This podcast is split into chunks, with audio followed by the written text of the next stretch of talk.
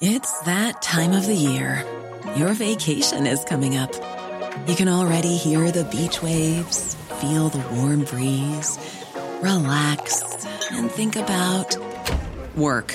You really, really want it all to work out while you're away. Monday.com gives you and the team that peace of mind. When all work is on one platform and everyone's in sync, things just flow wherever you are. Tap the banner to go to Monday.com.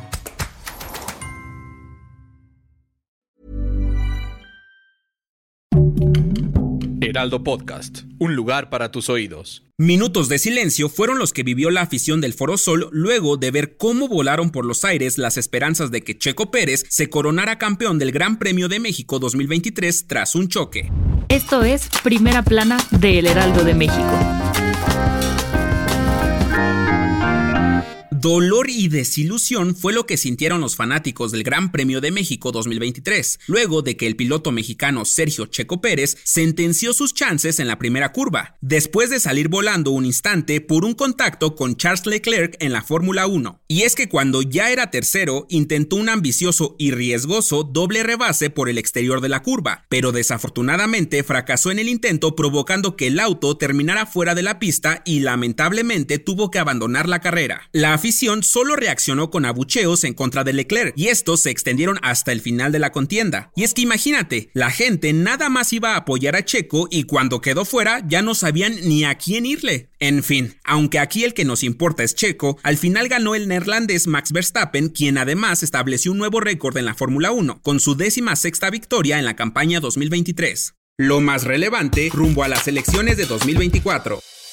Las buenas noticias comienzan a llegar para las personas afectadas por Otis, pues debido a las afectaciones que dejó, el presidente Andrés Manuel López Obrador desplegó a todo el gabinete federal para poner de pie a Acapulco, tras la tragedia que ha dejado un saldo de 43 personas fallecidas y 36 desaparecidos hasta el momento. El presidente informó que pronto se reactivará la actividad turística, comercial y económica para restaurar, restablecer y poner de pie a Acapulco lo más pronto posible. Hasta el momento se adelantó que hoy quedará restablecido el suministro eléctrico. Además, el secretario de Marina, Rafael Ojeda, dijo que el día de ayer se limpiaron 10 kilómetros donde había maderas, troncos, basura y árboles, por lo que ya está libre desde la base naval hasta el aeropuerto en los dos sentidos, y hay circulación total de las vías. También habrá un censo de embarcaciones afectadas y se indicó que por órdenes del presidente se cuenta con una estrategia para frenar los saqueos en Acapulco. Si quieres estar bien informado sobre las elecciones del próximo año, no te pierdas la cobertura Ruta 2024 a través de todas las plataformas de El Heraldo de México. Escríbenos en los comentarios qué te parece este episodio.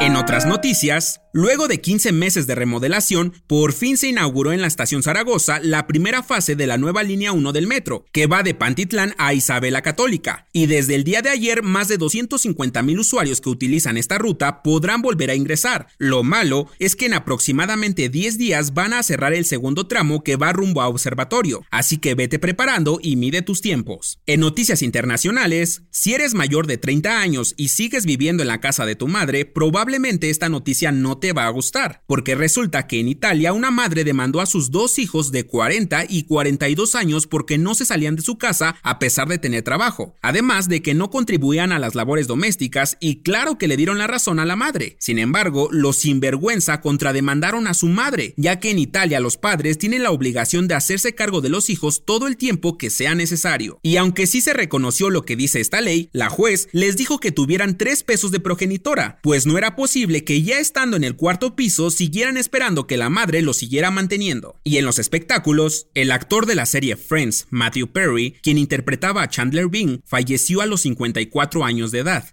Aunque aún se desconoce con exactitud el motivo, los informes indican que lo encontraron en su jacuzzi, por lo que se especula que falleció ahogado luego de un ataque al corazón. Descanse en paz. El dato que cambiará tu día.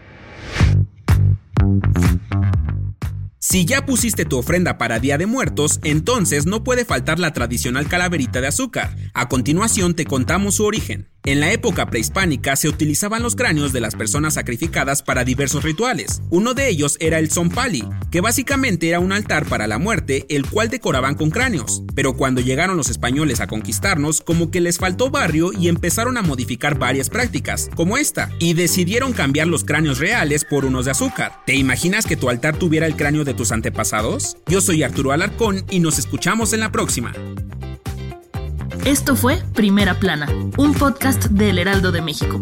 Encuentra nuestra Primera Plana en el periódico impreso, página web y ahora en podcast.